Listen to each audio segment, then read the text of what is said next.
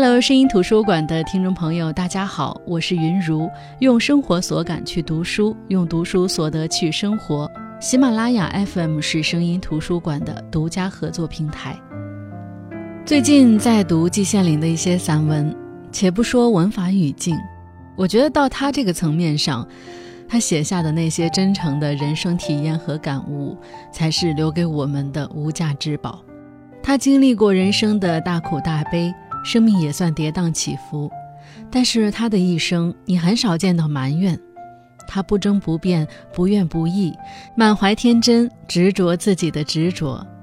和很多作家一样，他的作品也被出版社以各种各样的方式集结，一版再版。我这次读的这本是古吴轩出版社二零二零年出版的《季羡林精品散文集》，书名是《人生三境》。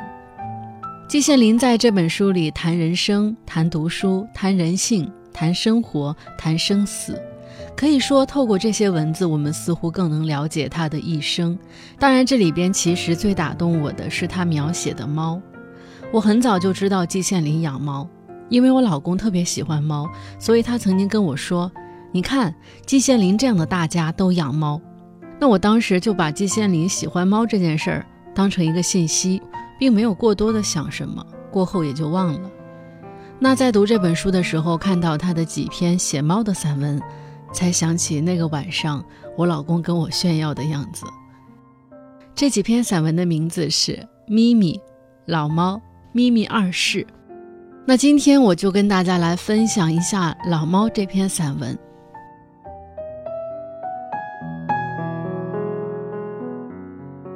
老猫虎子蜷曲在玻璃窗外窗台上一个角落里，缩着脖子，眯着眼睛，一片寂寞、凄清、孤独、无助的神情。外面正下着小雨，雨丝一缕一缕地向下飘落，像是珍珠帘子。时令虽已是初秋，但是隔着雨帘，还能看到紧靠窗子的小土山上，丛草依然碧绿。毫无要变黄的样子，在万绿丛中赫然露出一朵鲜艳的红花。古诗“万绿丛中一点红”，大概就是这般光景吧。这一朵小花如火似燃，照亮了浑茫的雨天。我从小就喜欢小动物，同小动物在一起，别有一番滋味。他们天真无邪，率性而行，有吃抢吃，有喝抢喝，不会说谎，不会推诿，受到惩罚忍痛挨打，一转眼间照偷不误。同他们在一起，我心里感到怡然、坦然、安然、欣然，不像同人在一起那样应对进退、谨小慎微、斟酌词句、保持距离，感到异常的别扭。十四年前，我养的第一只猫就是这个虎子。刚到我家来的时候，比老鼠大不了多少，蜷曲在窄狭的窗内窗台上，活动的空间好像富富有余。它并没有什么特点，仅只是一只最平常的狸猫，身上有虎皮斑纹，颜色不黑不黄，并不美观。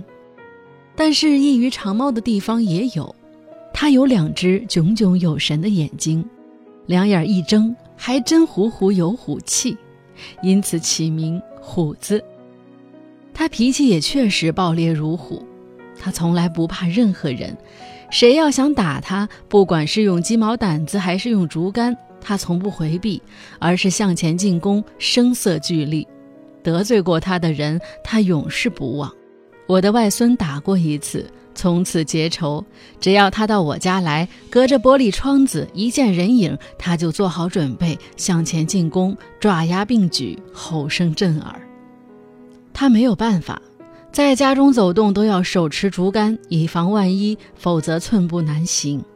有一次，一位老同志来看我，他显然是非常喜欢猫的，一见虎子，嘴里连声说着：“我身上有猫味儿，猫不会咬我的。”他伸手想去抚摸它，可万万没有想到，我们虎子不懂什么猫味儿，回头就是一口。这位老同志大惊失色。总之，到了后来，虎子无人不咬，只有我们家三个主人除外。它的咬声颇能耸人听闻了。但是，要说这就是虎子的全面，那也是不正确的。除了暴烈咬人以外，它还有另外一面，这就是温柔敦厚的一面。我举一个小例子：虎子来我们家以后的第三年，我又要了一只小猫，这是一只混种的波斯猫，浑身雪白，毛很长，但在额头上有一小片黑黄相间的花纹。我们家人管这只猫叫羊猫，起名咪咪。虎子则被尊为土猫。这只猫的脾气同虎子完全相反，胆小怕人，从来没咬过人，只有在外面跑的时候才露出一点野性。它只要有机会溜出大门，但见它长毛尾巴一摆，像一绺烟似的，立即窜入小山的树丛中，半天不回家。这两只猫并没有血缘关系，但是不知道是由于什么原因，一进门虎子就把咪咪看作是自己的亲生女儿。他自己本来没有什么奶，却坚决要给咪咪喂奶，把咪咪搂在怀里，让它咂自己的干奶头。他眯着眼睛，仿佛在想着天福。我在吃饭的时候，有时丢点鸡骨头、鱼刺，这等于猫们的燕窝、鱼翅。但是虎子却只蹲在旁边，瞅着咪咪一只猫吃，从来不同它争食，有时还喵上两声，好像是在说：“吃吧，孩子，安安静静的吃吧。”有时候，不管是春夏还是秋冬，虎子会从西边的小山上逮一些小动物，麻雀、蚱蜢、蝉、蛐蛐之类的，用嘴叼着，蹲在家门口，嘴里发出一种怪声，这是猫语。屋里的咪咪不管是睡还是醒，耸耳一听，立即跑到门口，馋涎欲滴，等着吃母亲带来的佳肴，大快朵颐。我们家人看到这样母子亲爱的情景，都由衷的感动，一致把虎子称作义猫。有一年，小咪咪生了两个小猫，大概是初做母亲没有经验，正如我们圣人所说的那样，未有学养子而后嫁者也。人们能很快学会，而猫们则不行。咪咪丢下小猫不管。虎子却大忙特忙起来，觉不睡，饭不吃，日日夜夜把小猫搂在怀里。但小猫是要吃奶的，而奶正是虎子所缺的。于是小猫暴躁不安，虎子眉头一皱，计上心来，叼起小猫，到处追着咪咪，要它给小猫喂奶，还真像一个姥姥样子。但是小咪咪并不领情，依旧不给小猫喂奶。有几天的时间，虎子不吃不喝，瞪着两只闪闪发光的眼睛，嘴里叼着小猫，从这屋赶到那屋，一转眼又赶了回来。小猫大概真是受不了了，便辞别了这个世界。我看了这一出猫家庭里的悲剧，又是喜剧，实在是爱莫能助，惋惜了很久。我同虎子和咪咪都有深厚的感情。每天晚上，他们俩抢着到我床上去睡觉。在冬天，我在棉被上面特别铺上了一块布，供他们躺卧。我有时候半夜里醒来，神志一清醒，觉得有什么东西重重地压在我身上，一股暖气仿佛透过了两层棉被扑到我的双腿上。我知道，小猫睡得正香。即使我的双腿由于僵卧时间过久，又酸又痛，但我总是强忍着，绝不动一动双腿，免得惊了小猫的清梦。它此时也许正梦着捉住了一只耗子，只要我的腿一动，它这耗子就吃不成了，岂非大煞风景吗？这样过了几年，小咪咪大概有八九岁了。虎子比他大三岁，十一二岁的光景依然威风凛凛，脾气暴烈如鼓，见人就要，大有死不悔改的神气。而小咪咪则出我意料的露出了下世的光景，常常到处小便，桌子上、椅子上、沙发上，无处不便。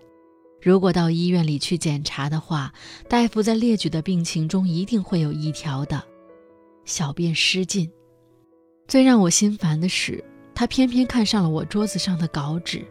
我正写着什么文章，然而他却根本不管这一套，跳上去，屁股往下一蹲，一泡猫尿留在上面，还闪着微弱的光。说我不急，那不是真的，我心里真急。但是我谨遵我的一条戒律，绝不打小猫一掌，在任何情况之下也不打它。此时我赶快把稿纸拿起来，抖掉了上面的猫尿，等它自己干，心里又好气又好笑，真是哭笑不得。家人对我的嘲笑，我置若罔闻，全等秋风过耳边。我不信任何宗教，也不皈依任何神灵，但是。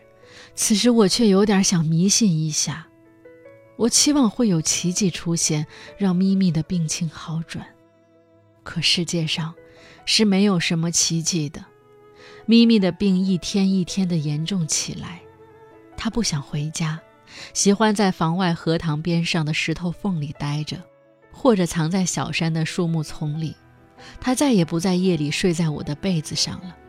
每当我半夜里醒来，觉得棉被上轻飘飘的，我惘然若有所失，甚至有点悲伤了。我每天凌晨起来，第一件事情就是拿着手电到房外塘边山上去找咪咪。它浑身雪白，是很容易找到的，在薄暗中，我眼前白白的一闪，我就知道是咪咪。见了我，喵一声。起身向我走来，我把它抱回家，给它东西吃。它似乎根本没有口味，我看了，只想流泪。有一次，我拖着疲惫的身子，走几里路，到海淀的肉店里去买猪肝和牛肉，拿回来喂给咪咪。他一闻，似乎有点想吃的样子，但。肉一沾唇，他立即又把头缩回去，闭上眼睛，不闻不问了。有一天傍晚，我看咪咪神情很不妙，我预感要发生什么事情。我唤他，他不肯进屋。我把他抱在篱笆以内，窗台下面。我端来两只碗，一只盛吃的，一只盛水。我拍了拍他的脑袋，他依偎着我。喵叫了两声，便闭上眼睛。我放心进屋睡觉。第二天凌晨，我一睁眼，三步并作一步，手里拿着手电，到外面去看。哎呀，不好！两碗全在，猫影顿咬。我心里非常难过，说不出是什么滋味。我手持手电，找遍了塘边、山上、树后。草丛、深沟、石缝，有时候眼前白光一闪，是咪咪，我狂喜。走近一看，是一张白纸，我踏然若丧，心头仿佛被挖掉点什么。屋前屋后搜几遍，几处茫茫皆不见。从此我就失掉了咪咪，它从我的生命中消失了。永远永远的消失了，我简直像是失掉了一个好友，一个家人，一个亲人。至今回想起来，我内心里还颤抖不止。在我心情最沉重的时候，有一些通达世事的好心人告诉我，猫们有一种特殊的本领，能知道自己什么时候寿终。到了此时此刻，它们绝不待在主人家里。让主人看到死猫，感到心烦或者感到悲伤，他们总是逃了出去，到一个最僻静、最难找的角落里，地沟里、山洞里、树丛里，等候最后时刻的到来。因此，养猫的人大都在家里看不见死猫的尸体。只要自己的猫老了、病了，出去几天不回来，他们就知道。他已经离开了人世，不让举行遗体告别的仪式，永远永远不再回来了。我听了以后，竟然若有所悟。季羡林由猫谈到了生死。那接下来老猫的故事还在继续。我是云如声音图书馆，我们下期接着分享。